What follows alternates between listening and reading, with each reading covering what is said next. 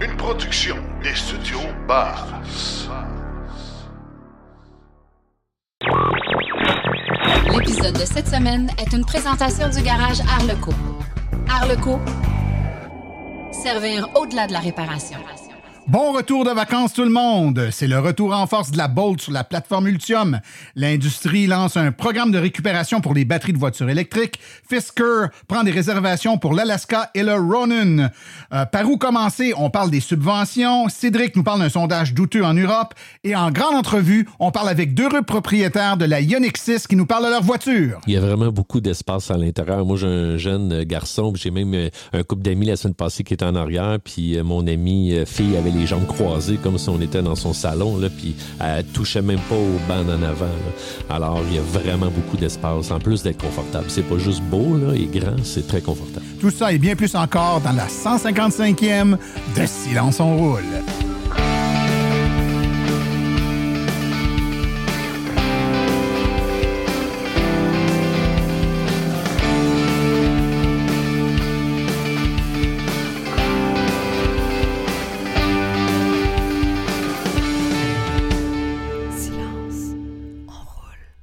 Bonjour tout le monde, mon nom est Martin Archambault et c'est avec passion et plaisir que j'anime Silence on roule, le balado dédié 100% aux voitures électriques. Silence on roule est également le fier partenaire de l'Association des voitures électriques du Québec. J'espère que vous allez bien, que vous avez passé de belles vacances. Peut-être êtes-vous encore en vacances chanceux si c'est votre cas. Moi, dans ma situation, ben, c'est terminé. J'ai pris un beau trois semaines qui ont fait, ma foi, du bien, mais ça passe vite. Et que ça passe vite des vacances.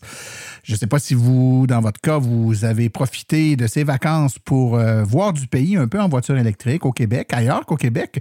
Écrivez-nous, dites-nous-le si vous êtes. Euh, on le sait qu'au Québec, c'est relativement facile. la recharge, euh, les réseaux de recharge sont bien implantés, sont fiables et sont disponibles. Mais quand on sort du Québec, l'Ontario, les Maritimes, les États-Unis, parfois, on a des petites craintes. C'est de moins en moins complexe, soit dit en passant. Là, de plus en plus, les réseaux ailleurs se déploient et se développent, mais il y a un retard qu'il faut qu'il soit récupéré et on sent malheureusement encore euh, l'écart entre la qualité des infrastructures d'un côté, euh, de l'autre côté de la frontière, malheureusement. Alors, euh, sinon, aujourd'hui, ben, on a un épisode, de ma foi, fort intéressant. On va parler de la Ioniq 6. Si vous voulez entendre parler de ce véhicule-là, on a des propriétaires qui vont nous en parler. On va également euh, parler euh, avec notre ami Cédric Ingrand, de l'autre côté de l'Atlantique. Sébastien Côté aussi qui va nous parler de, l'information pour les débutants, ceux qui sont nouveaux dans le monde de l'électromobilité. La chronique, par où commencer avec Sébastien Côté, c'est la chronique à écouter, bien entendu. Et aussi, ben, je vous rappelle que si vous avez des questions que vous voulez nous poser, vous pouvez nous les poser euh, n'importe quand de différentes façons. Vous pouvez nous écrire soit sur notre page Facebook, sur notre site web www.silenceonroule.com et vous pouvez également utiliser notre, euh, notre boîte vocale numérique en ligne. Vous tapez tout simplement euh, dans votre browser Internet là, question.silenceonroule.com. Question.silenceonroule.com. Ça vous amène sur une page. Vous allez pouvoir cliquer sur un petit bouton puis enregistrer avec votre micro. Là, vous, vous nous dictez, comme sur une boîte votre question. Et puis nous, ben, de notre côté, on s'engage à l'écouter et puis y répondre, euh, soit nous ou les bonnes personnes, tout dépendant qui s'adresse à la question, et de vous donner dans la prochaine ou dans les prochaines émissions une réponse à votre question. Donc, gênez-vous pas pour utiliser ce service-là. Et voici justement une question de M. Vaillancourt qui dit euh, Quelle est la différence entre les différentes certifications pour les véhicules électriques des garages?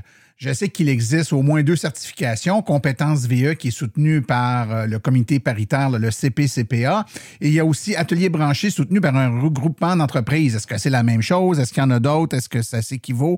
On a posé la question à celui qui est à l'origine de la certification compétences VE, Yves Rassette. On écoute sa réponse à l'instant. Euh, il y a seulement une certification, donc qui est compétences VE au Québec. Euh, il n'y a aucune autre certification. L'atelier branché, c'est un, un mouvement qui est qui est privé, donc euh, qui utilise des formations qui vend à monsieur, madame, tout le monde. Donc, euh, c'est pas quelque chose qui est, reconnu, à moins qu'il donne des formations qui sont reconnues par compétences VE, donc euh, parmi la certification du CPCPA. Donc, ça, c'est la première chose.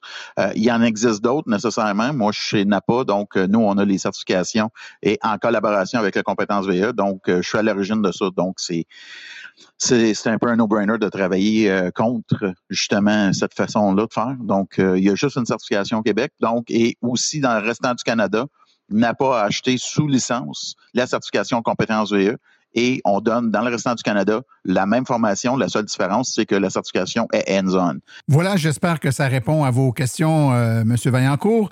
Alors, sans plus tarder, je vous propose qu'on aille tout de suite écouter les actualités dans le monde de l'électromobilité. Vous voulez des produits qui permettront d'augmenter la valeur de revente de votre véhicule? Chez Précision PPF Vitres teintées, nous sommes à votre service depuis 2015. Nos maîtres installateurs sont tous certifiés et ont plus de 17 ans d'expérience dans le domaine. Nous offrons un service de qualité inégalé quant à la protection par pierre, les soins nanocéramiques ainsi que les vitres teintées. Notre pellicule par pierre ultra résistante est invisible et conservera l'intégrité de votre véhicule tout en prévenant la rouille et en protégeant la peinture contre les débris de la route. Notre traitement nanocéramique possède un puissant effet hydrofuge et il préserve l'éclat et la brillance de votre peinture pour en faciliter l'entretien. Que ce soit pour votre voiture, votre résidence ou votre commerce, Précision PPF vitre teintée est là pour vous offrir la multitude d'avantages qu'offre la teinte de vitre. Venez nous rencontrer au 1970 boulevard des Laurentides à Laval. Appelez-nous au 450-490-4488 ou encore venez visiter notre page Facebook Précision PPF Vitre teintée. Nous comblerons vos exigences tout en vous offrant la qualité que vous recherchez.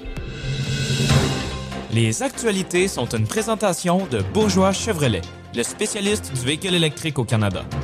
Contactez-nous au bourgeoischevrolet.com ou au 450-834-2585. Chevrolet a annoncé en avril dernier qu'elle mettrait fin à la production de la Bolt après 2023. Mais les constructeurs automobiles confirment maintenant la deuxième génération du véhicule électrique. Il y aura une Chevrolet Bolt EV de deuxième génération, a confirmé Mary Barra, PDG de General Motors, lors d'une conférence téléphonique.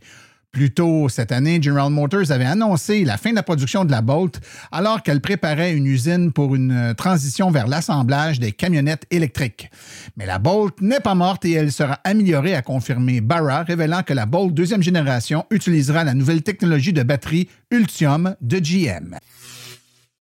Le programme de récupération des batteries de véhicules électriques garantira que les batteries de véhicules électriques non collectées par la récupération des équipements ne seront pas achetées au vidange. C'est un nouveau programme de récupération des batteries de véhicules électriques financé par l'industrie qui est officiellement en vigueur au Québec.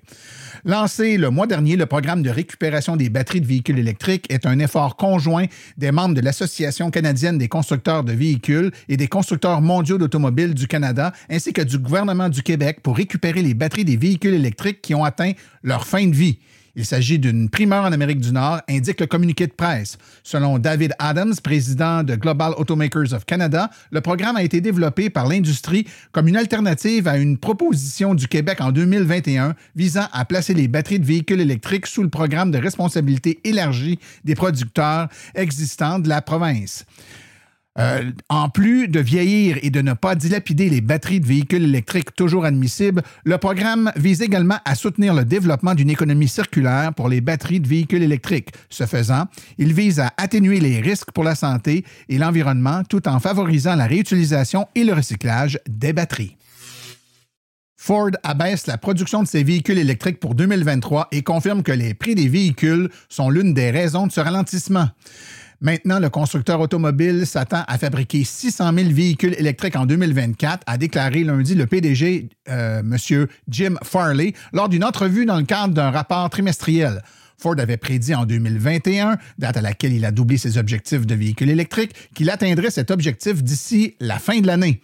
À l'époque, Ford avait déclaré qu'elle visait de devenir rapidement le deuxième plus grand producteur de véhicules électriques au monde. Farley ne tient plus le même langage, mais il a déclaré que Ford veut maintenir une, certaine flexibilité en équilibrant la croissance et la rentabilité avec l'objectif d'atteindre un taux de production de 2 millions de véhicules électriques dans l'année à venir. Le conseil municipal de Westminster en Angleterre et la Société française de gestion des eaux et des déchets Veolia ont annoncé le déploiement au cours des prochaines semaines de 45 nouveaux camions électriques de collecte d'ordures, ce qui représente un investissement de 20 millions de livres sterling, soit 34 millions canadiens. Le projet prévoit le remplacement de l'éventuel de l'ensemble de la flotte existante des 80 camions et selon des estimations, chaque véhicule électrique réduira de 89% le CO2 par rapport à un camion euh, équivalent à diesel. Les véhicules sont construits par la compagnie Dennis Eagle à Warwick. Ils seront rechargés dans les nouveaux dépôts de Landman Way, pouvant accueillir simultanément 54 camions. Une installation adjacente de récupération d'énergie, South East London, Combine Heat et Power, fournira au dépôt 3,3 gigawattheures d'électricité annuellement. L'installation traite les déchets résiduels, y compris ceux collectés dans les résidences et les entreprises de Westminster, pour produire 265 gigawattheures d'électricité par an. Le fabricant californien de véhicules Fisker a commencé à prendre les réservations pour le pick-up tout électrique Alaska et le cabriolet Ronin présenté récemment lors de l'événement Product Vision Day 2023 de la société. La fabricant de VUS Ocean EV affirme que le Ronin est le tout premier cabriolet à quatre portes doté d'une demi-portière arrière comme le Mazda RX-8, d'un toit rigide en fibre de carbone et de volets aérodynamiques actifs. Prévu pour entrer en production limitée vers la fin 2025 avec une batterie cellule châssis, une configuration trimoteur et une puissance de plus de 1000 chevaux, le Ronin construit à la main peut maintenant être réservé pour 2000 dollars américains sur le site de la société. General Motors a annoncé qu'elle rendrait disponible la capacité de recharge bidirectionnelle de véhicules à domicile, le v V2H pour Vehicle to Home sur tous les véhicules électriques utilisant son système d'alimentation Ultium d'ici l'année 2026, permettant à davantage de véhicules électriques de servir de source d'alimentation de secours pour les domiciles. La fonctionnalité V2H sera déployée sur les Chevrolet Silverado EV RST 2024, suivi du GMC Sierra EV Denali Edition 2024 et sur le Chevrolet Blazer EV 2024, ainsi que le Chevrolet Equinox EV 2024, le Cadillac Lyric 2024 et le Cadillac Escalade IQ. GM a présenté son système V2H en créant une nouvelle entreprise, GM Energy, en octobre dernier et a fourni plus de détails sur la marque Ultium Home plus tôt cette année. L'ensemble initial Ultium Home V2H comprend le chargeur domestique AC, surnommé le PowerShift, qui permet aux véhicules électriques de décharger l'énergie de leur batterie, ainsi que d'un kit d'activation qui s'ajoute à un onduleur de batterie de type Dark Start. Sur une note plus légère, un conducteur de Volkswagen, dis-je, ID4 a établi un nouveau record du monde, Guinness, pour le moins d'arrêt de recharge avec une voiture électrique en traversant le Canada. Rainer Zietlow, accompagné du caméraman Elric Prop, a commencé le voyage à Saint John, Terre-Neuve, le 25 juillet et a terminé à Victoria, Colombie-Britannique, le 1er août. La Volkswagen ID4 avait une autonomie de 400 km approximativement avec une batterie de 77 kWh. Ils ont parcouru 7133 km en 7 jours et n'ont fait que 18 arrêts de recharge au cours de la route. Il s'agit du plus petit nombre de recharges effectuées d'un océan à l'autre. Zitlo est le fondateur de Challenge GmbH, une agence basée en Allemagne qui se spécialise dans la planification et l'exécution de circuits internationaux de longue distance visant souvent à battre des records. Cet exploit marque le sixième record du monde Guinness de Zitlo.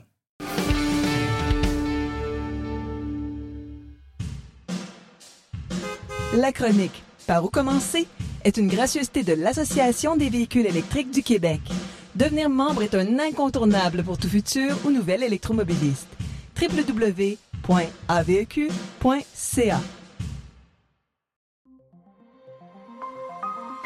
Par où commencer? Avec Sébastien Côté. De retour avec une palpitante chronique pour les néophytes. Par où commencer? Avec notre collègue et ami Sébastien Côté. Bonjour Sébastien. Bonjour Martin.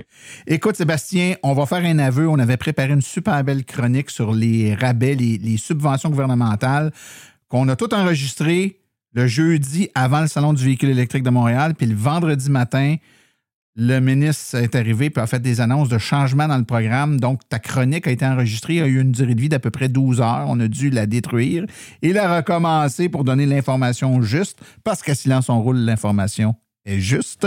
Donc, nous revoilà avec une chronique sur les subventions gouvernementales. Donc, on y va D'entrée de jeu, quand on veut s'acheter une voiture, il y a plein de subventions qui sont disponibles pour nous. Il faut bien les connaître. Donc, par où on commence? Mais là, il faut savoir que ce que je vais mentionner aujourd'hui, tout comme l'autre fois qu'on l'a perdu nos, nos données, mais par contre, c'est que ça peut changer à tout moment. Euh, Il n'y a pas des annonces à tous les deux mois, mais il faut quand même être conscient que si on écoute cette chronique-là euh, dans un an, peut-être qu'il y aura des changements. Donc, le, le moment de l'enregistrement, on est en fin mai 2023. La chronique va être diffusée euh, probablement au mois d'août 2023. Donc, prenez le temps de vous assurer qu'il n'y a pas eu de changement, mais grosso modo, là, on, on devrait être bullseye. Ex- Exact. Donc, euh, quelques petits détails à savoir avant de rentrer dans, les- tous les chiffres. Euh, chose que je vois souvent passer sur les forums de discussion, c'est euh, on va bénéficier de subventions. Est-ce qu'au niveau du rapport d'impôt qu'on va avoir à faire, est-ce qu'il va avoir un impact? Juste vous mentionner que pour un particulier, il n'y a pas rien à mentionner au niveau. Vous allez recevoir quand même un relevé pour les Ouais, ce qui inquiète les gens, on reçoit un document et faut-tu que je le mette sur mon rapport d'impôt? C'est pas imposable pour les particuliers, ce l'est pour les entreprises. Exactement. Puis, euh, ce qu'il faut savoir aussi, c'est que les subventions vont être applicables, applicables en fonction de la date d'immatriculation du véhicule et non la date d'achat ou de la commande. Donc, euh, pour déterminer le montant octroyé. Donc, si, mettons, on diminue un certain montant au niveau du gouvernement, ça va être vraiment la date d'immatriculation même du si vous l'avez commandé avant, mettons, mettons qu'ils coupent les subventions de la moitié, là, on ne le souhaite pas, là, mais mettons que ça arrive. Puis vous dites, ah, moi, je suis correct, j'ai déjà commandé mon auto. Non, non, non, ce n'est pas, c'est pas la date de la commande, c'est la date de l'immatriculation. À moins que le gouvernement donne une période de grâce, mais généralement. Donc, euh, effectivement, c'était très, très bon de le mentionner. Alors, parle-nous de ces subventions-là, mon ami. Oui, ça, on commence par euh, la subvention euh, fédérale, euh, l'achat d'un ou la location de véhicules électriques neufs. Donc, on va avoir un montant de 5 000 si l'autonomie électrique est de 50 km ou plus. C'est le cas pour la plupart des tout électriques, en tout cas. hein? Exactement, la plus- tous les euh, Les 100 tout électriques, et euh, quelques-uns de nos euh, des rechargeables, euh, Hybrides, rechargeables. rechargeables. Donc, euh, 2500 si l'autonomie euh, l'autonomie électrique est inférieure à 50 km. Euh, au niveau de comment ça s'applique, les conditions, c'est qu'un véhicule de passager régulier, euh, c'est un PDSF, là, le prix euh, du manufacturier. là. Le, le prix de détail suggéré par le fabricant. Exactement. Donc, de 55 000 et moins pour le modèle de base ou jusqu'à 65 000 pour les versions plus coûteuses. OK. Ça, ça veut dire le modèle que je regarde, le, de, de véhicule que je veux acheter, il est en bas de 55 000 Le modèle de base, il est à 53 000 on va dire. Mais moi, je veux le modèle avec les sièges en cuir, la radio haute fidélité, puis le toit ouvrant, puis ça monte à 62 000 je suis encore subventionnable parce que le modèle de base du véhicule, même si ce n'est pas lui que j'achète, est à 55 000 et moins. Exactement. C'est bien ça. Oui. OK. Ensuite, euh, le montant est un petit peu plus élevé. Ça, c'est quand même une nouveauté dans les dernières années. C'est que si vous prenez une familiale, une camionnette, un sport utilitaire, un fourgon ou un véhicule spécialisé, le PDSF maintenant est de 60 000. OK, ils font une catégorie à part. Donc, mettons, mettons qu'il y avait un Dodge Caravan électrique, ben c'est 60 000 le PDF et non pas 55 000 parce que c'est une camionnette ou Exact. une familiale. Exact. Ça, c'est vraiment une grosse opportunité parce que justement, là, c'est une bonne nouvelle aussi parce qu'on voit une variété de véhicules différents apparaître sur le marché. Tout à fait. Donc, on peut aller dans le même principe que l'autre catégorie. On peut aller jusqu'à 70 000 Excellent. Ça, c'est au fédéral, donc ça, ça fait. le- Puis, il n'y a pas du. Au fédéral, il n'y a pas de subvention pour l'usager, je Non. crois. C'est ça. OK. Euh, si on va au provincial maintenant? Au provincial, pour un véhicule neuf, euh, là, euh, attachez votre truc. Il y a beaucoup de détails. Donc, les véhicules entièrement électriques, ben, le PDSF qu'on a parlé un peu plus tôt doit être inférieur à 60 000 Vous allez obtenir un rabais de 7 000 OK. Donc, une voiture à 55 000 je suis en bas de 60 000 donc j'ai le droit aux 7 000 de rabais du provincial. Est-ce que j'ai aussi le même euh, principe pour les. euh, j'ai une version à 55 000 mais moi, j'achète, je prends les sièges en cuir puis des options qui me montent ça à 62 000 Je veux-tu être encore subventionnable? C'est encore le cas, c'est le cas, mais il ne faut pas que le nom du véhicule change. Donc, on pourrait ma- mettre trois packs d'options sur un certain modèle, il va être encore éligible aux subventions. Si le modèle s'appelle Long Range ou euh, Premium ou quelque chose comme ça, ça pourrait changer euh, sa, comment je vais dire, son autorisation à rentrer dans le PDSF. euh, OK. Ils considèrent comme si le nom a changé, ils considèrent comme si c'était une autre voiture, puis OK, donc les manufacturiers ont tout intérêt à être euh, astucieux dans leur façon de nommer les véhicules pour les rendre éligibles. Oui, puis il y en a beaucoup qui ont joué d'astuces, justement. Justement là-dessus. Mais pour être sûr, là, sur le site de- du programme Rouler Vert, là, allez, euh, allez voir, vous allez avoir la liste des véhicules qui sont éligibles. Oui. Rouler vert, euh, on va mettre le lien dans les références du podcast pour ceux qui s'intéressent, mais sur Google, vous tapez rouler, programme rouler vert, vous allez trouver ça, c'est sûr. Donc, un ent- véhicule entièrement électrique, si le PDSF est inférieur à 60 000 on a le droit aux 7 000 de, de subvention du gouvernement. Ensuite, pour les hybrides rechargeables, c'est comment au C'est un? P- PDSF aussi de 60 000 mais avec le rabais qui va être variable selon la capacité de la batterie. Il y a plus de détails sur le site web. Donc, ça va aller de 300 de 2500 ou de 5 000 OK, donc contrairement au fédéral, on ne peut pas avoir la pleine subvention si jamais c'est de l'hybride rechargeable, même si notre batterie est grosse. Il va être variable, effectivement. OK, excellent. Euh, et, et- et ça, c'est pour du véhicule neuf.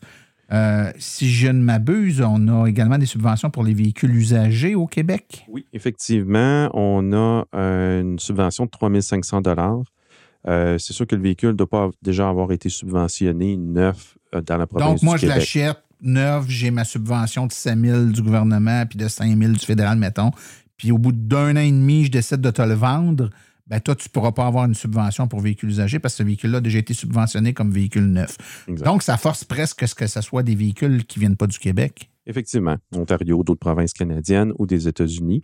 Et il y a beaucoup de critères par rapport aux années, par rapport à euh, s'assurer que la garantie du manufacturier canadien euh, soit active. Puis tout ça, il y a plein de critères. Donc, C'est complexe, la subvention pour le véhicule. usagé. Donc, c'est pas parce qu'un véhicule, j'achète un véhicule électrique usagé que je vais nécessairement avoir une subvention. C'est ce qu'il faut retenir, je pense. Oui. À part ça, Euh, vous allez avoir des subventions pour l'achat d'une borne de recharge domestique. Donc, euh, c'est un montant de 600 Donc, c'est un remboursement qui va se faire là, suite euh, à la- l'achat, à la facture de l'achat la- et la pose là, de, de la borne. C'est vraiment comme la borne qui est la facture officielle. Mais ensuite aussi, il faut que vous ayez le véhicule, il faut que ça soit attaché à un numéro de série. Euh, donc, ça, c'est si tu achètes une borne, donc tu as ta facture, puis tout ça, tu envoies ça au gouvernement avec une be- belle photo de la borne installée que tu as fait installer par un électricien euh, reconnu, puis bingo. Mais mettons que tu n'achètes pas de borne, on te la donne. Ton beau-frère t'en donne une ou le, le- le- le concessionnaire a une promotion puis il te donne une borne. Est-ce que tu as la subvention? Non, tu ne pourras pas avoir la subvention. La subvention, c'est vraiment pour. Ça prend une preuve d'achat puis d'installation euh, de la borne pour y avoir droit. Parfait. Euh, il y a d'autres subventions qui existent, entre autres euh, en multilogement, par exemple? Oui, effectivement. Euh, c'est sûr que le multilogement, moi, je vous conseille vraiment d'aller compléter mon information sur le site web parce qu'il y a beaucoup de subtilités dans le programme. Mais au niveau de l'acquisition et installation pour un multilogement qui serait, vous seriez propriétaire, il y a différents critères. Donc, c'est soit cin- 50% des dépenses admissibles ou 5 000 par borne de recharge euh, ou 5 000 par connecteur pour les bornes que vous pourrez brancher dans une prise euh, NEMA 1450, exemple. OK, excellent. Euh, finalement, il y a également des subventions pour des bornes au travail. Tu as une petite business, tu as un dépanneur, tu as un restaurant, peu importe, euh, un commerce, puis tu décides de faire installer des bornes. Il y a une subvention pour ça aussi? Oui, une subvention pour ça aussi. Puis justement, je n'ai pas voulu trop élaborer ici aujourd'hui parce qu'il y a beaucoup de, de critères par rapport au montant maximal, dépendant si, avec des règles de euh, tant de pourcentage qui est payé sur l'installation ou des choses comme ça. Donc, c'est vraiment avantageux, par exemple, pour un commerce qui voudrait installer. Il faut vraiment prendre la, prendre la peine d'aller lire la documentation. Excellent. Ben, écoute, euh, en terminant, euh, mon cher ami, euh, il y a également un autre palier de subvention qui existe, qui est les subventions municipales. Je sais qu'il y a des villes qui offrent des subventions. Euh, Dis-moi comment ça fonctionne. Premièrement, est-ce que euh, toutes ces subventions-là dont on parle depuis le début s'accumulent les unes par-dessus les autres ou si tu en prends une, tu n'as plus le droit aux autres? Puis pour les villes, je fais quoi pour savoir si ma ville a une subvention pour les bornes? Oui, effectivement, ça s'accumule. Pour répondre à ta question de s'accumuler, j'ai moi-même eu le 600 du gouvernement et un 350 de ma ville, donc un total de 950. Donc, c'est vraiment super pour euh, aider aux dépenses. Donc, pour savoir les municipalités qui sont éligibles, euh, on a de la misère à suivre sur le site de l'AVEC, par exemple. Donc, euh, vérifiez avec votre municipalité. Souvent, la municipalité va l'offrir en début d'année, mais si les budgets s'épuisent, ils pourraient arrêter en cours d'année. Donc, les, montants vont varier entre 100 et 300 dollars, soit par un montant fixe ou par rapport à un pourcentage du total de la facture, mais la moyenne est autour de 150 dollars que vous allez avoir. OK. Et sur le site web de l'AVEC, il y a, dans, dans les, les guides, là, c'est la section euh, toutes les subventions, je pense, puis euh, il y a une liste là, des villes, là, mais ça bouge beaucoup hein, parce que souvent les villes vont avoir la subvention, mais c'est bon pour les 200 premiers citoyens qui vont en faire la demande. Après ça, la subvention est épuisée. Donc, euh, une journée, c'est bon. L'autre journée, ça ne l'est plus. Il faut prendre le temps de valider avec notre ville avant de, Exact. être certain. Ben, je pense que ça fait une belle rétrospective, euh, mon cher Sébastien. Ben, écoute, euh, je te remercie beaucoup, puis on se revoit dans quelques semaines pour une autre chronique. Excellent. Merci, Martin. À la Merci. prochaine. Bye.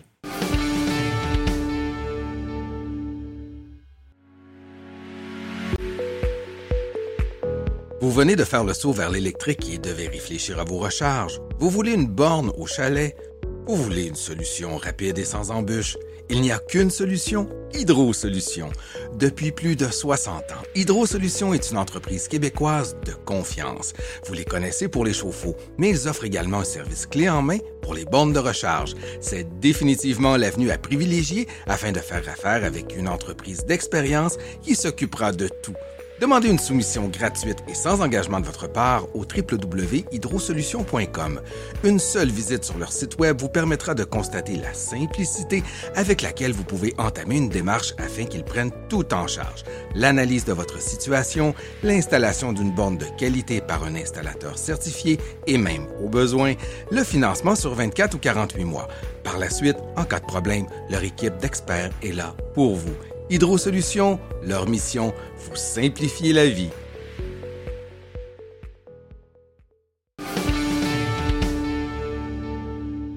Depuis quelques années, c'est indéniable. Les voitures coréennes euh, en mettent plein la vue aux électromobilistes, que ce soit Hyundai, Kia. Et justement, aujourd'hui, on va parler de Hyundai en particulier, qui a vraiment frappé un coup de circuit il y a quelques temps, ou il y a, peut-être euh, quoi, un an et demi à peu près, avec la Hyundai euh, Ioniq 5, qui a vraiment, qui était le premier véhicule grand public accessible, du moins monétairement parlant, sur une plateforme à 800 volts.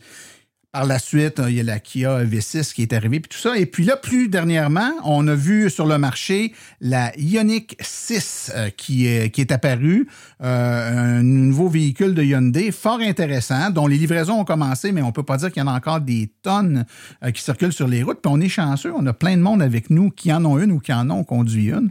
Euh, on va faire un petit tour de table rapide pour vous présenter. Le premier, Yann Purtel. Bonjour Yann. Bonjour. Est-ce que c'est ta première voiture, la Ioniq 6? Euh, c'est ma première voiture. Électrique, j'entends. Électrique, oui, absolument. ta première. Bon. Euh, Garde tes. tu vois, je te reviens, ça sera pas long pour tes, bon. tes- tes commentaires par rapport à la voiture. On a aussi euh, avec nous Denis Dragon. Bonjour, Denis. Bonjour. Une première électrique pour toi, Denis, ou non? Non, pas du tout. En fait, on- en 2019, on a fait le saut, ma conjointe et moi, on a acheté une Kona électrique et puis une euh, Honda Clarity. Euh, et puis récemment, ben, en 2022-2023, on a changé pour la Ioniq 5 et la Ioniq 6. Oh, donc on aime beaucoup Hyundai chez, euh, chez la- dans, dans la, la famille euh, Dragon. Très satisfait. C'est parfait, ça. On a également Cédric Lacombe. Bonjour, Cédric. Allô? Et toi, la Ioniq 6, est-ce que c'est ta première voiture électrique? Ouais, première voiture électrique pour moi aussi.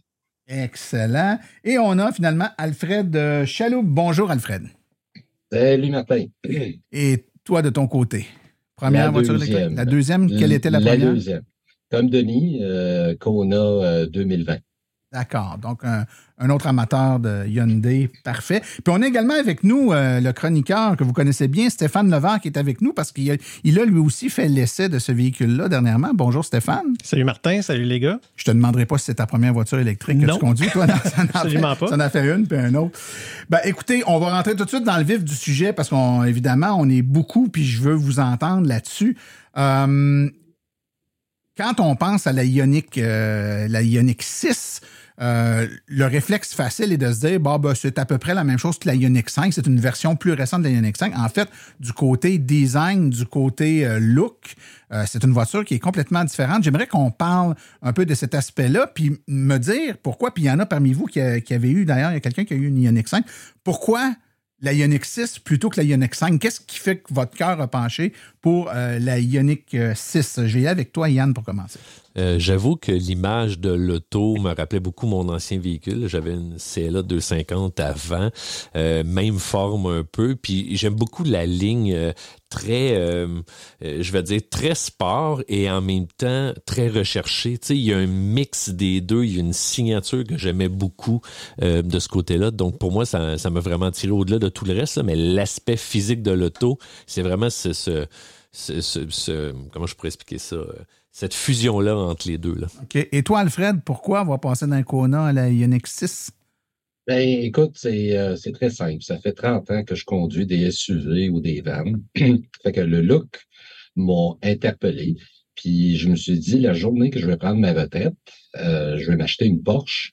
Fait que j'ai pas les moyens de m'acheter une Porsche, mais l'arrière de la Ioniq 6 ressemble beaucoup à une Porsche. Fait que j'ai eu qu'est-ce que je voulais. On comprend qu'on a eu la retraite et l'arrière. de la- C'est ça.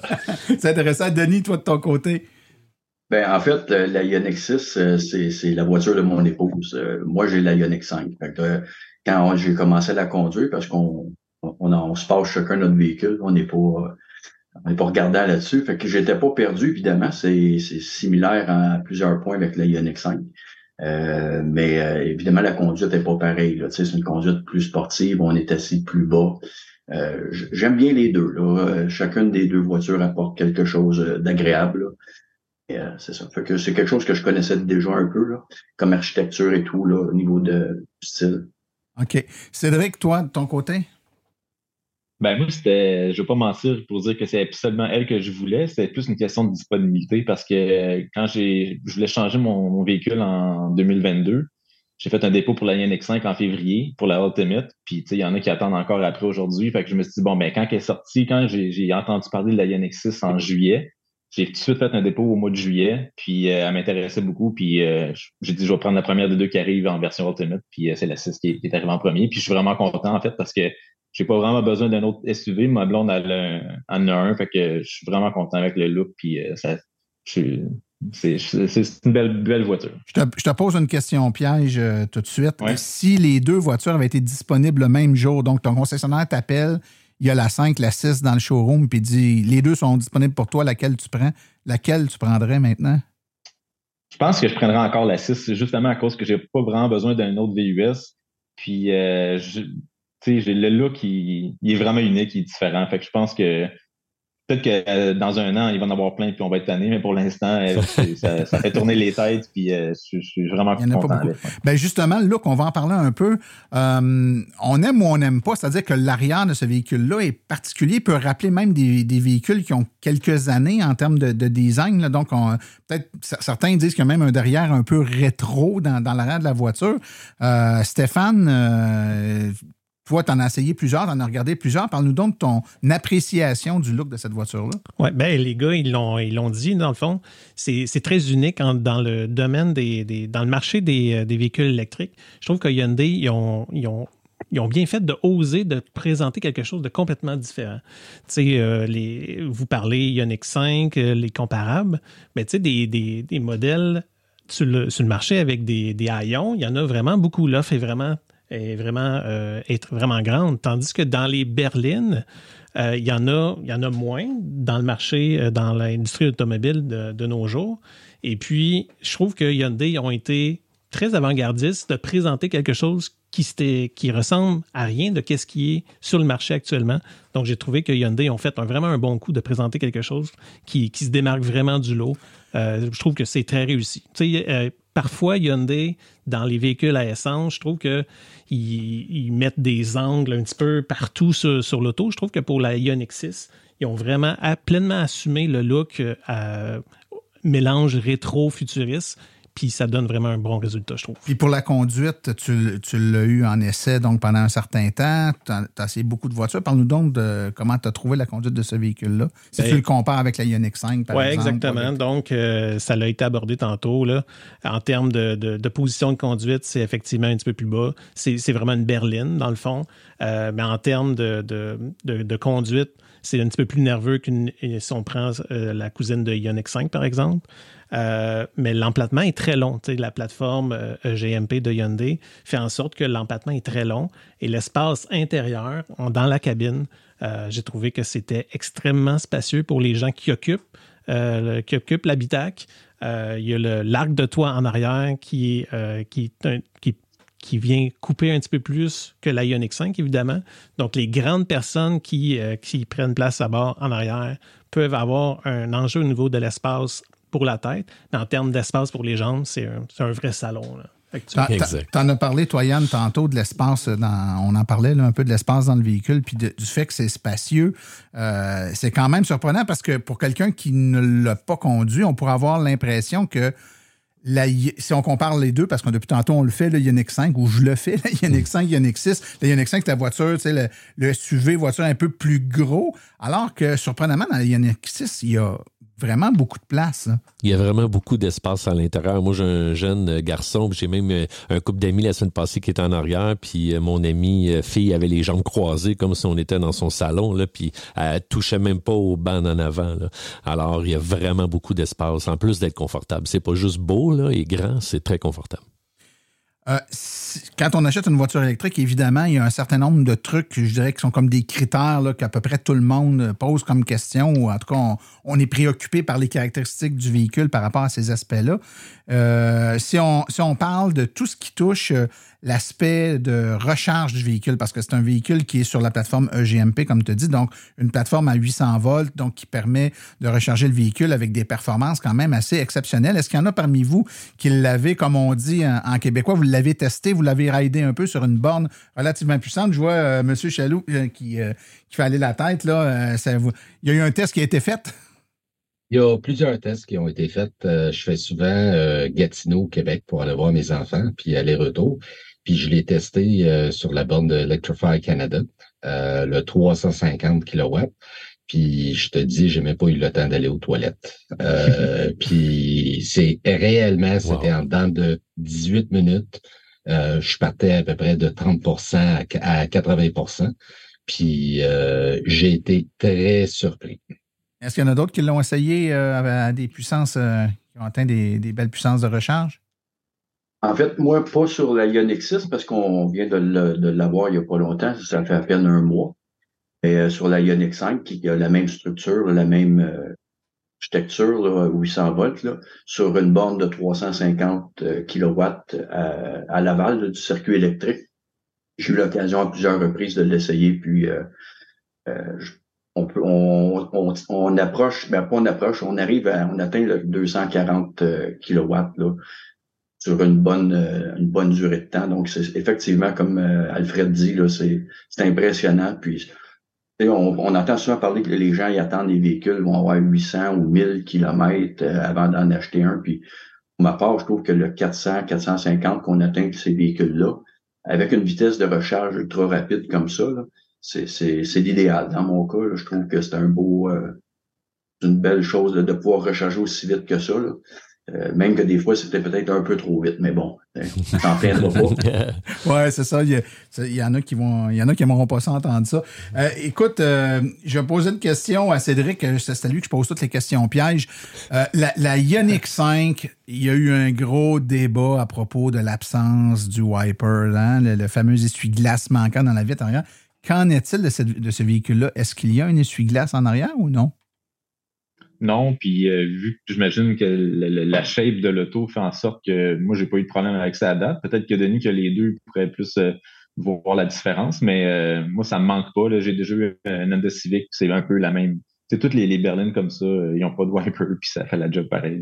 Tout à fait. Denis, toi, tu fais partie de ceux qui, qui veulent arracher la tête des ingénieurs de Hyundai ou au contraire, tu fais partie de ceux qui disent j'ai pas vraiment de problème? Non, ben, ben la, la évidemment, aucun problème. Mais pour la 5, là, euh, non, j'ai pas eu. Euh, on l'a, je l'ai depuis euh, mai 2022, ça fait un an. J'ai fait le tour de la Gaspésie, une bonne partie sous la pluie.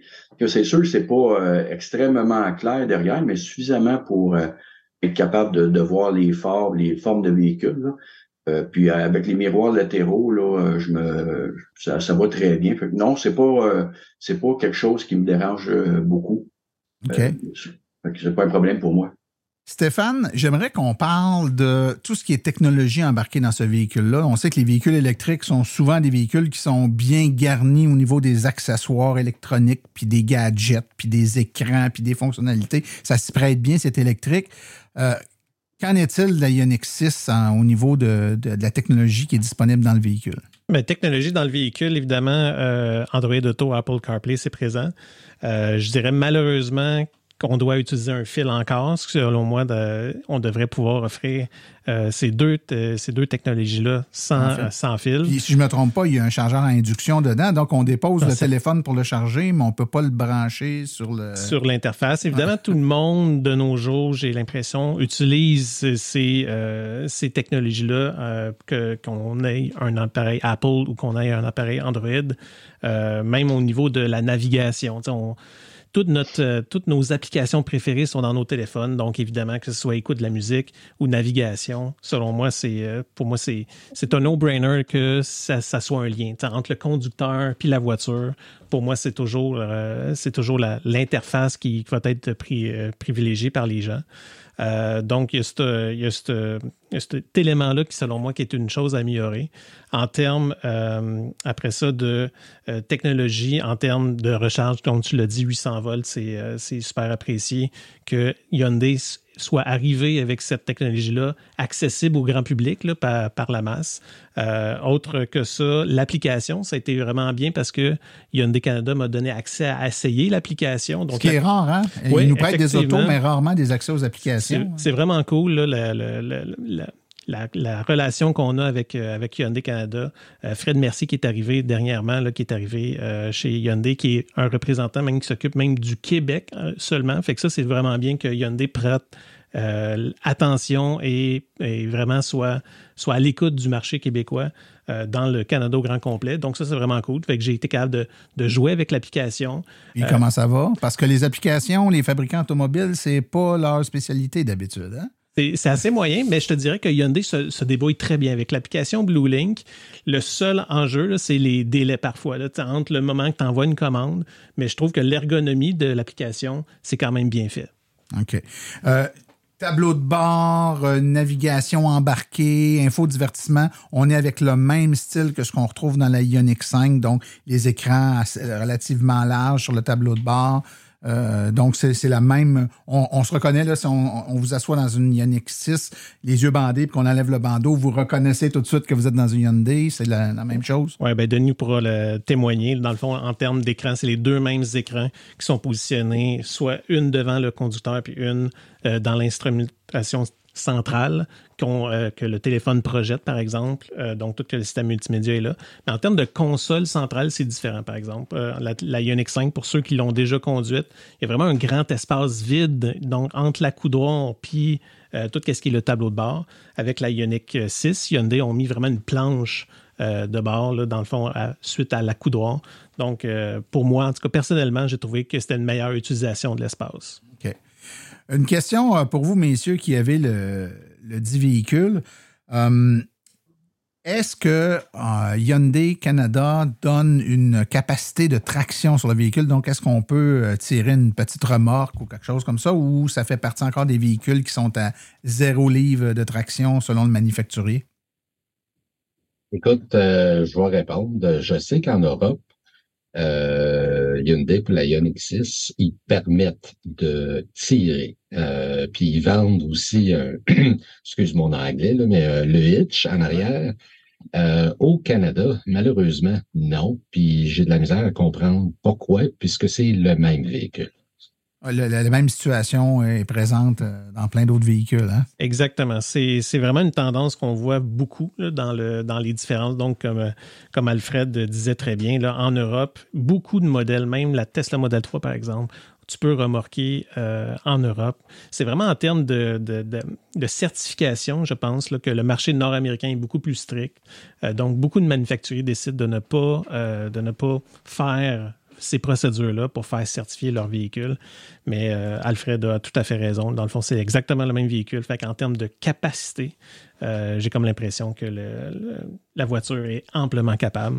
Et je suis certain qu'il y en a qui vont faire outre. Comme on le voit, Martin, tu le, vois- tu le sais très bien, là, plein, de, plein de modèles Oh, le actuellement font, qui roulent. les gens le font pareil, puis ils se disent euh, personne personne ne va rien dire. là. Je- en fait, le- je pense que l'idée, c'est de pas exagérer. C'est sûr que si on essaye de tirer euh, Raisonnablement. quelque chose qui est démesuré en arrière, puis qu'on brise quelque chose, ben, le manufacturier va peut-être dire hein, T'as mis, tu mis un- comme on disait, un hitch dessus, fait que tu as couru après le trouble, mais la plupart des gens veulent tirer une petite remorque ou quelque chose de relativement léger. Bien sûr, ça aura un impact au niveau de l'autonomie, mais euh, la plupart des gens le font puis ont rien brisé encore, mais évidemment, on ne peut que vous recommander de suivre les directives du manufacturier, bien entendu.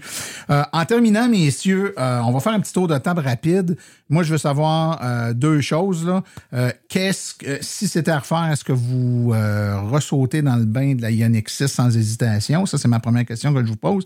Puis je vais vous poser une deuxième question après ça, c'est-à-dire soit un point fort ou un point faible du véhicule. Donc, je vais commencer avec toi, Yann. Si c'était à faire, est-ce que tu le refais? Puis donne-nous un point fort de ce véhicule-là. Je ressaute tout de suite sur l'occasion pour pouvoir euh, la reprendre. Le point fort, je l'ai découvert lors de la journée de la livraison. Je ne savais pas que dans le modèle Ultimate, on pouvait enlever le 4 pattes pour avoir juste la propulsion. Donc, pour avoir une économie de distance, encore une fois, je ne savais pas qu'il y avait cette option-là. On Donc, tu peux aller plus lu. loin parce que tu as juste deux Exact. roues qui. Donc, ça, c'est vraiment intéressant. Mais je le savais pas. Puis j'aurais aimé le savoir. Puis j'aurais choisi ce véhicule-là bien avant. Mais j'ai hésité entre le modèle Ah, intermédiaire puis Fait haut de t'as gamme. choisi le bon sans savoir que tu. Ouais, je comprends. Exactement. C'est intéressant. Denis, c'était à refaire, toi, est-ce que tu le refais? Puis toi, donne-nous un, un point négatif du véhicule. Il peut pas être parfait quand même. Désolé. Ben, à mon avis, euh, il n'y a aucun véhicule de parfait. Ça, c'est une phrase qui revient souvent quand on, on suit l'actualité. Mais pour ma part, le véhicule, qui est, le véhicule de ma femme, je l'apprécie, oui. Euh, sauf que moi, je préfère une conduite d'un SUV. Là. Euh, tu m'as demandé de, de donner un point négatif. Euh, je vais me forcer pour en trouver. Mettons que pour entrer dans le véhicule, là, le fait que c'est un peu plus bas, ça m'est arrivé de me cogner à la tête, mais ça, c'est une question de- de- d'habitude. ne pas.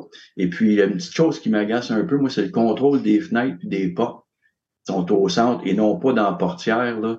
Ça, c'est c'est d'autres choses que, que j'avais jamais eu avant. C'est moins Donc, intuitif. euh, des fois, tu veux débarrer les portes arrière, tu ouvres ta portière, tu, tu cherches le bouton. Non, faut, faut que tu te penches pour aller euh, à l'intérieur déverrouiller. C'est c'est la, la seule chose, là, à mon avis, là, qui, OK. Cédric, toi, de ton côté, est-ce que tu referais le même, euh, le, le même achat? Puis euh, donne-nous un, un point positif. Euh, ouais, c'est sûr que j'offre le même achat sans hésiter. Même avec les taux d'intérêt en ce moment, je pense que c'est- ça, ça vaut la peine. Puis, euh, ben, mon point positif, je pense que vu que c'est mon premier véhicule électrique, c'est l'accélération. Pour vrai, c'est fou comment c'est une, machine. là, puis, puis ça c'est suivi de près du fait que je me fais plus donner des coups de pied dans le dos par mes filles en arrière parce qu'il y a tellement plus de place que dans mon Santa Fe qu'il y avait avant. Euh, mais mais c'est ça. Puis euh, j'ai un point négatif pour vrai, c'est le, le, le, le- système de navigation du véhicule. Euh, un moment donné, j'essaie d'impressionner ma blonde, puis je dis euh, naviguer aux Grande, puis il a rien compris. C'est, vraiment pas euh, au pas que Android Auto ou euh, Apple CarPlay. OK. Mais euh, sinon, euh, non, je n'hésiterai pas. Alfred, à ton tour, le mot de la fin, est-ce qu'on referait le même choix? Et euh, toi, donne-nous aussi un point positif du véhicule.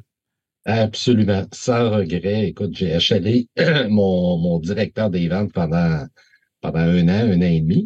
Fait que c'est sûr que certains, je sauterais là-dedans. Euh, le point fort, c'est, euh, écoute, c'est euh, l'efficacité et l'efficience. Euh, je suis capable de faire avec le modèle euh, all-wheel drive du 500 km en ville. Puis ça, c'est en le mettant en two-wheel drive. Le point faible, je te dirais, le support lombaire. Il est pas assez fort. Pas comme que j'avais dans la Kona où ce que tu gonfles puis que ça gonfle le dos. Ça, j'ai trouvé ça un petit peu faible. OK, excellent. Ben, je pense que vous avez donné un bon aperçu. On va euh, finaliser ça en te donnant le mot de la fin, mon cher Stéphane. Toi qui as essayé beaucoup de véhicules, euh, tu- ton, ton- je te dirais ton overview, ton, ton image générale de ce véhicule-là dans l'ensemble des véhicules qui sont disponibles sur le marché actuellement.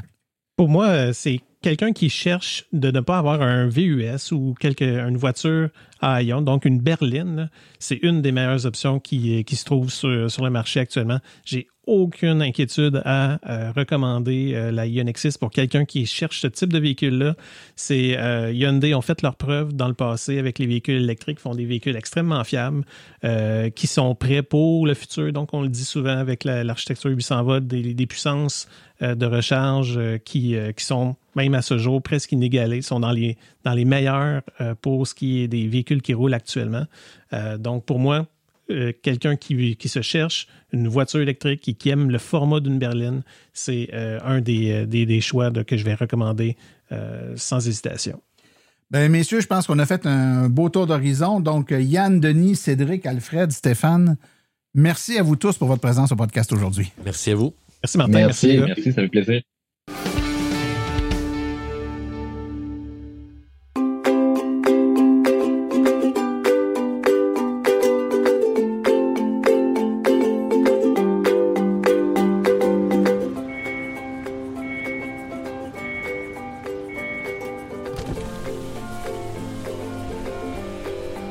C'est vrai que ça brise moins, mais il y a quand même un minimum d'entretien à faire sur nos voitures électriques. Quand est venu le temps de faire l'entretien de mon véhicule, j'ai choisi de faire confiance à l'équipe d'Arleco plutôt que le concessionnaire. Ça fait maintenant trois générations que cette entreprise familiale chouchoute nos voitures et ils ont été parmi les premiers à s'engager activement dans l'électrification des transports tout en adoptant des procédures et des produits sains pour l'environnement.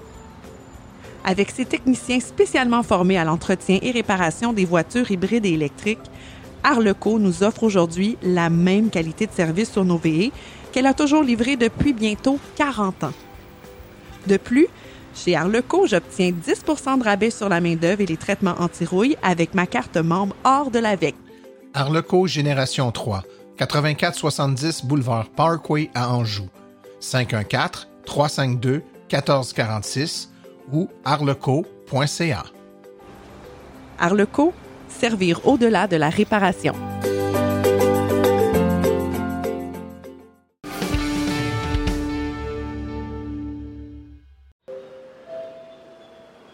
De l'autre côté de l'Atlantique, avec Cédric Ingrand. Monsieur Ingrand, avez-vous passé de belles vacances? Euh, oui, elles sont juste terminées. Tu, tu tombes vraiment bien ou mal, c'est selon. mais ouais, non, j'ai passé de belles vacances. J'ai, j'ai fait un peu de route. Je suis allé en Italie jusqu'au lac de Côme que je connaissais pas, qui est un endroit vraiment magnifique. Euh, donc, euh, et, et, sinon, je suis, je suis resté pas très loin de chez moi. Enfin voilà, je suis resté sur des chemins habituels. Mais non, non, c'était un, un bel été. Les avantages européens, où lorsqu'on dit je suis resté près de chez moi, on peut quand même avoir fait quatre ou cinq pays. Alors qu'ici, quand on reste près de chez soi, on voit pas grand-chose. à la rigueur, on va dans la province d'à côté. oui, oui, à la rigueur. Écoute, Cédric, il se passe beaucoup de choses de ton côté de l'Atlantique. Euh, la première chose qui nous a tous frappés pendant les vacances, j'imagine que les auditeurs ont, ont probablement vu également passer cette euh, dépêche où semblerait que par chez toi, la, majorité, donc plus de 50 des gens qui ont acheté une voiture électrique regretteraient leur choix? Du moins, c'est comme ça qu'on l'a lu ou qu'on l'a perçu. que se passe-t-il? Alors, je l'ai lu aussi, évidemment, c'est le, résultat d'une étude. Je, je, je, ça se voit pas, mais je suis en train de faire plein de guillemets dans les airs. Euh, qui évidemment euh, donne des, des, des unes de journaux qui frappent un peu, tu vois, voiture électrique, de points, la moitié des acheteurs regrettent. C'est intéressant parce qu'évidemment, de manière purement empirique, ça ressemble pas au retour que toi et moi avons sur ces questions-là. Moi, je, je rencontre pas des, je rencontre assez peu de gens qui me disent j'ai une électrique. Ben vraiment, c'est la dernière fois que je fais une bêtise pareille. Bon, euh, on peut avoir des gens qui choisissent de pas y aller aujourd'hui ou, ou, ou, qui regrettent certains paramètres de leur achat.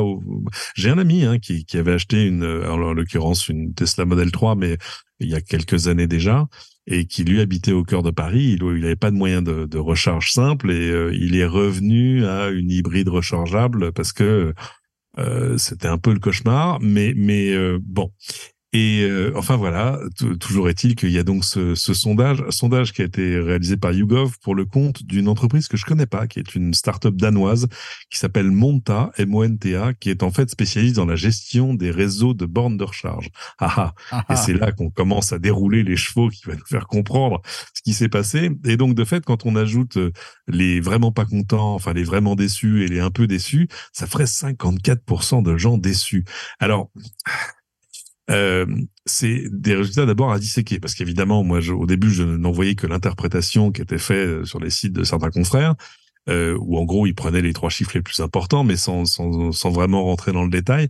C'est une étude d'abord qui est pan-européenne et, et euh, quand on regarde un peu, ils disent oui, oui, on a sondé 6000 personnes. Bon, alors ça veut dire que par exemple, ce résultat-là, qui lui est français, est sur la base de 618 personnes sondées, à qui on a posé une question spécifique. Il faut toujours remonter aux questions dans les sondages. Les récentes augmentations des coûts d'utilisation d'un véhicule électrique ou d'un hybride rechargeable, ah, ah je vais y revenir, vous ont-elles fait regretter l'achat, la location d'un VE ou d'un hybride rechargeable? Et oui, parce que d'abord, ils ont mis dans le même sac les véhicules électriques et les hybrides rechargeables, qui, je sais pas si on en conviendra ensemble, sont quand même pas du tout la même limonade. Enfin, les contraintes ne sont pas les mêmes, les possibilités non plus. Enfin, c'est c'est presque deux philosophies vraiment différentes de véhicules. Euh, et donc les, les résultats, c'était euh, oui, je regrette beaucoup, oui, je regrette en partie, enfin 19%, oui, je regrette en partie 35%. Bon, et ne sait pas 10%. Euh, le, le, problème, c'est que euh, ce qu'ils regrettent, c'est quoi? C'est euh, la difficulté qu'il peut y avoir à charger. Alors l'interprétation que Monta fait du du sondage, euh, ben, l'interprétation que Monta fait du sondage donne l'avantage à Monta parce qu'évidemment, c'est il faut plus développer les réseaux de bornes, il faut que les tarifs soient plus transparents, toutes choses sur lesquelles on peut être parfaitement d'accord hein, d'ailleurs. Et euh, accessoirement, euh, le, le, sondage a été fait en français, puis a été traduit en anglais, puis a été retraduit en français. Bref, euh, et surtout quand on essaie de remonter le résultat de l'étude, enfin l'étude complète, elle, elle n'est pas disponible encore. On l'aura que cet automne. Donc Bon, on peut se dire que on va pas euh, s'affoler sur le résultat d'une étude qui, en plus, comme je le disais au début, contredit totalement les choses que de manière parfaitement empirique on entend quotidiennement auprès de possesseurs de véhicules électriques. Euh, mais euh, faut se méfier de ce qu'on lit sur Internet, en fait, tout simplement. Oui, j'ai bien hâte d'être capable de creuser un peu plus pour comprendre euh, dans, les plus fins détails là, comment on a pu... Parce qu'évidemment, en plus, accessoirement, du coup, l'étude a été reprise partout. Là, par contre, ah ils ont fait un carton total. Ah, c'est certain, c'est certain que ce genre de nouvelles-là, euh, ça, c'est la, même situation qu'une voiture électrique qui, euh, qui s'enflamme. Ben, on en ah entend parler, alors que dans la même période, il y en a probablement 150 à essence qui ont, qui ont brûlé, mais on n'en entend pas parler, tiens donc. Euh, un autre point, donc, il y a eu des déclarations un peu particulières qui ont été faites dernièrement, entre autres chez Stellantis. Parle-nous donc ça. Ah. Carlos Tavares. Carlos Tavares a toujours quelque chose à dire. Carlos Tavares, c'est le patron de, de Stellantis. Stellantis, c'est le grand groupe qui regroupe chez nous euh, Citroën, Peugeot, mais aussi euh, Fiat, Jeep, etc. Et il a donné une interview à un des grands quotidiens chez nous, Le Figaro. Euh, J'en ai sorti quelques quelques citations.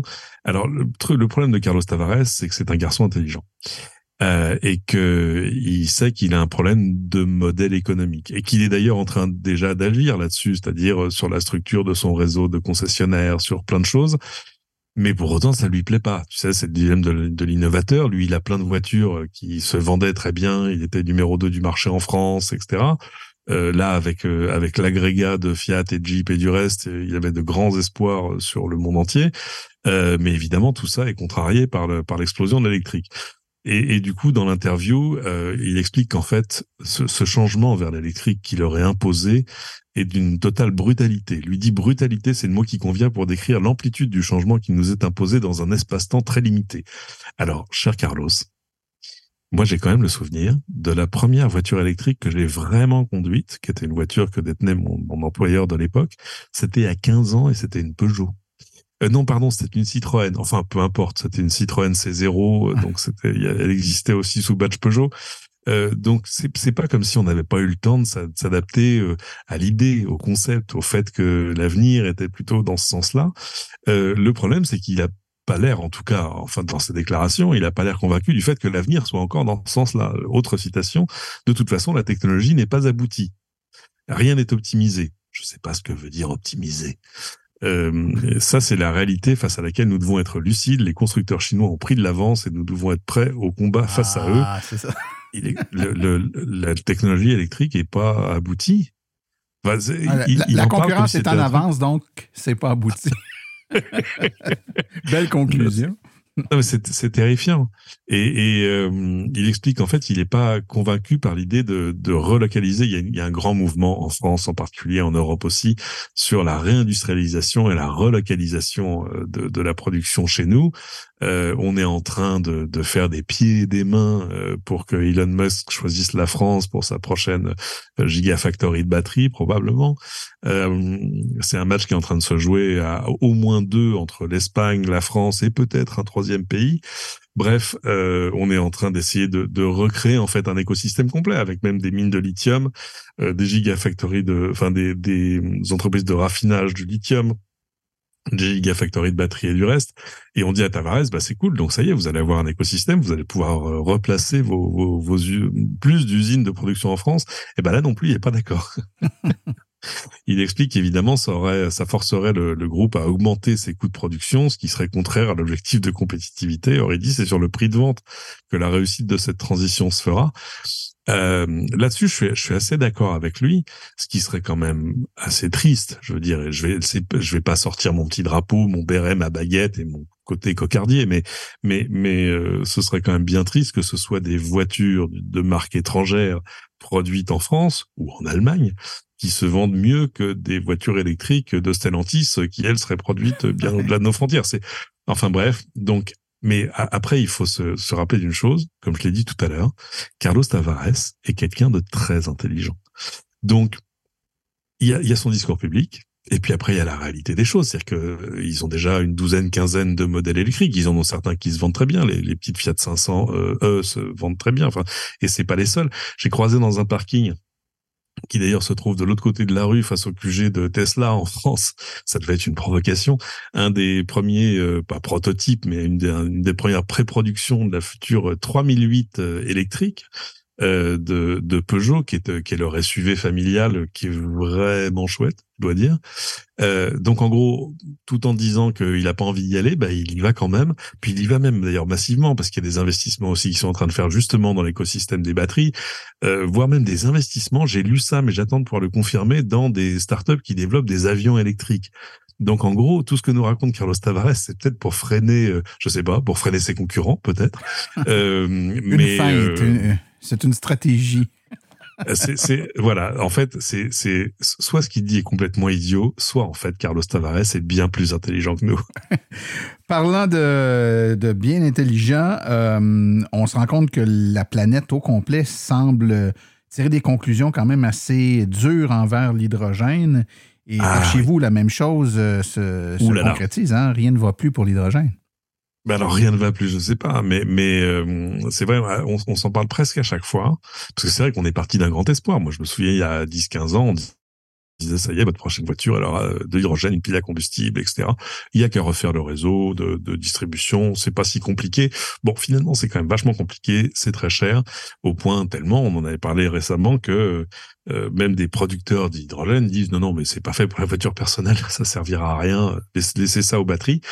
Euh, et donc, on se disait qu'évidemment, ça allait réserver l'hydrogène à des usages, en, gros, aller déloger le, le diesel, euh, le gazole, là où les batteries peuvent pas aller. On pense à l'aérien, on pense euh, au fluvial, on pense au, au navire, au transport euh, par bateau, et puis on pensait au train. Et, euh, et justement, euh, chez nos voisins allemands, en Basse-Saxe, hein, euh, la région de Basse-Saxe avait euh, avait massivement investi dans des plus que des projets d'ailleurs, dans des trains à hydrogène. Ils ont investi plus d'une centaine de millions d'euros. 150 millions de dollars canadiens pour ceux qui suivent. Euh, en gros, pour acheter je ne sais plus combien de trains, enfin pas mal, plus d'une vingtaine, trentaine, et, euh, et monter des stations de, de, recharge à hydrogène. On se disait bon, ok, euh, c'est peut-être de ce côté-là que se trouve l'avenir. Et, et ben le problème, c'est que là, ils viennent pas vraiment de tourner kazakh, comme on dit, mais en tout cas d'affiner un peu leur, leur, leur prédiction, leur prédiction.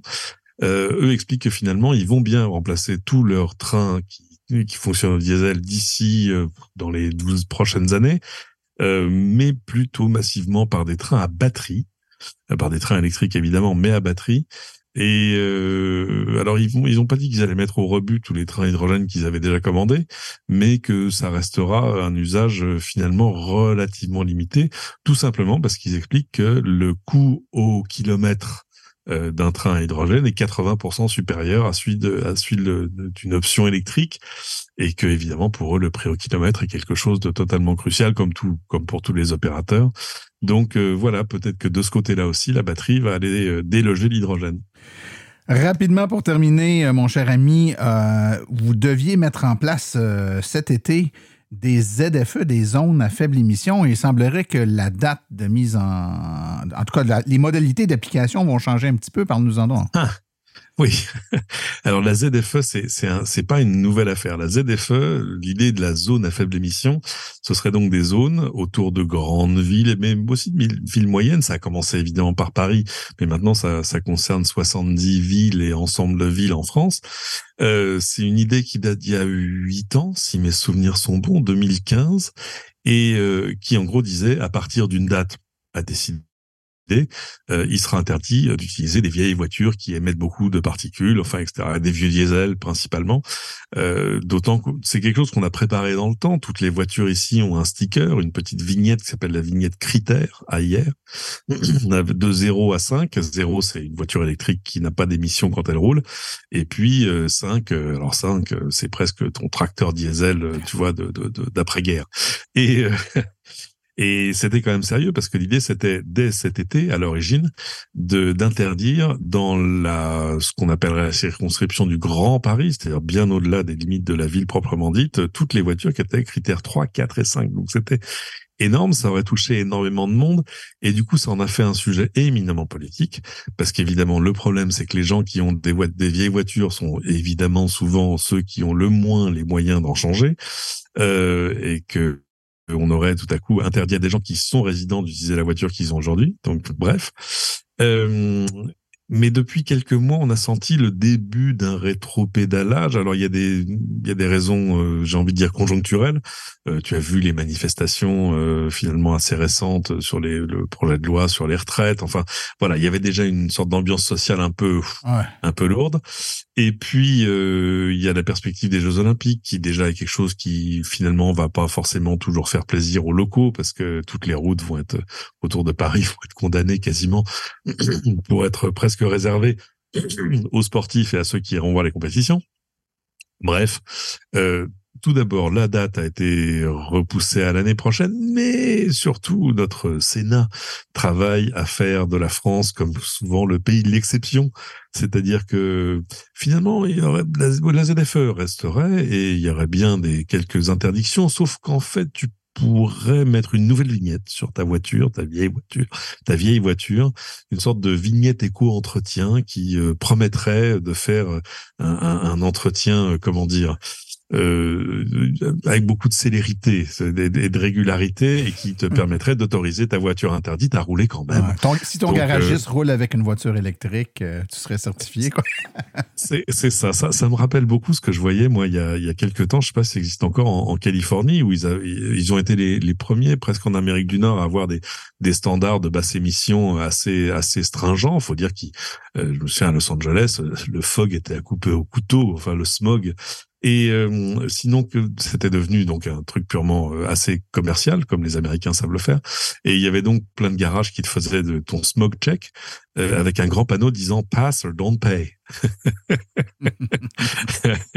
Ce qui, j'imagine, les encourageait à faire à te faire passer le test. Euh, bref, donc voilà, la ZFE, bonne idée. Alors attention, hein, c'est Paris, mais il reste encore les 70 autres ZFE de France. Mais, mais Paris va quand même, Paris donne quand même le signal sur, sur le reste. Et c'est vrai que politiquement, c'est difficile à assumer. C'est pas, on attendait ce coup près là pour, pour faire exploser les, les ventes de véhicules plus propres. Bah, il va peut-être falloir attendre, attendre, encore un peu. Soyons patients, comme nous le serons tous, mon cher Cédric, jusqu'à ta prochaine chronique. Alors, on va te souhaiter quand même de retrouver une vie semblant, avec un semblant de normalité après ces vacances Uh-huh. qui furent, je l'espère, reposantes. Et puis, on se reparle dans quelques semaines. Avec grand plaisir, Martin. Merci. Au revoir.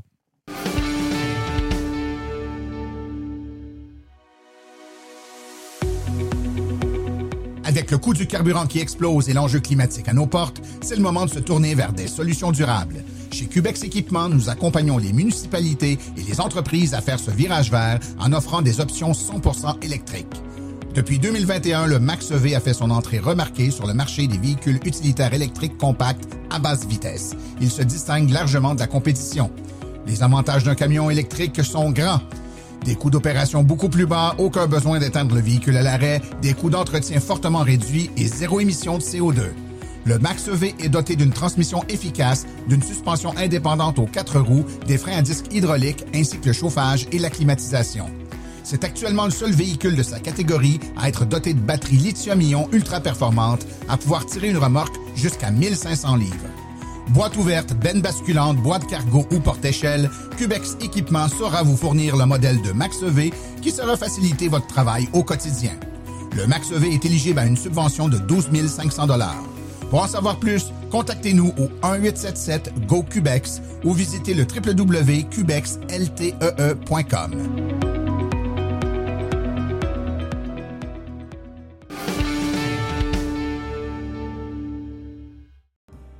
Voici les événements à venir dans les prochaines semaines dans le monde de l'électromobilité.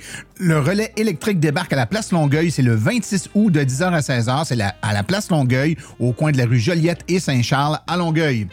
L'AVEC se recharge au Festival des Montgolfières de Gatineau. C'est du 2 au 3 septembre à la place de la Baie, euh, qui est l'air d'envoler sur la rue Saint-Antoine à Gatineau. Donc, venez visiter l'équipe de l'AVEC. Le relais électrique se recharge à Saint-Jérôme-Branché. C'est du 3 au 4 septembre, place des festivités au 131 rue de la Gare à Saint-Jérôme. Il y aura une conférence au Centre d'inspiration électrique KIA, qui est une conférence privée le 6 septembre de 18h à 20h. Donc, c'est sur euh, la rue Cyril Duquette à Québec. Ensuite, le relais électrique se recharge au Salon du véhicule électrique et hybride rechargeable de Québec. C'est du 15 au 17 septembre au Centre des Forts de Québec. Donc, pendant tout le week-end, venez essayer une foule de véhicules électriques et hybrides branchables et posez toutes vos questions aux experts de l'AVEC. Ceci conclut l'épisode d'aujourd'hui. Remerciements sincères à nos invités et collaborateurs, c'est-à-dire Stéphane euh, Levert. Ensuite, nous avons eu Denis Dragon, Yann Purtel, Cédric Lacombe, Alfred Chaloub, Sébastien Côté ainsi que Cédric Ingrand. À la recherche, Martin Archambault, Stéphane Levert. Merci à nos chroniqueurs Stéphane Levert, Claude Gauthier, Laurent Gigon, Philippe Corbeil, Sébastien Côté, Cédric Ingrand et Daniel Rochefort. Aux communications, Marie-Hélène Hamelin, thème musical François Villot, Luc Poirier et Marie-François Lardeau. Réalisation et production, les studios basses. Un merci spécial à Arleco, notre commanditaire principal, ainsi qu'aux autres annonceurs qui rendent cette émission c'est-à-dire Hydro Solutions, Précision PPF, Vitre teintée, Cubex Équipement, Fils électrique, Bourgeois Chevrolet, Création L'Escarmot et le magazine L'Alternative électrique et finalement l'Association des voitures électriques du Québec. La reproduction est permise, mais nous apprécierions en être avisés. Les questions sur le balado doivent être adressées à martin, silenceonrôle.com, tandis que pour de l'information générale sur les voitures électriques, on vous invite à visiter le www.aveq.ca. Vous avez accès aux archives de tous nos épisodes au archive au pluriel.silenceonrôle.com et vous avez accès également à notre boîte vocale numérique en connectant le question.silenceonrôle.com. Mon nom est Martin Archambault et d'ici le prochain balado, j'espère que vous attraperez la piqûre et direz vous aussi, silence, enroll.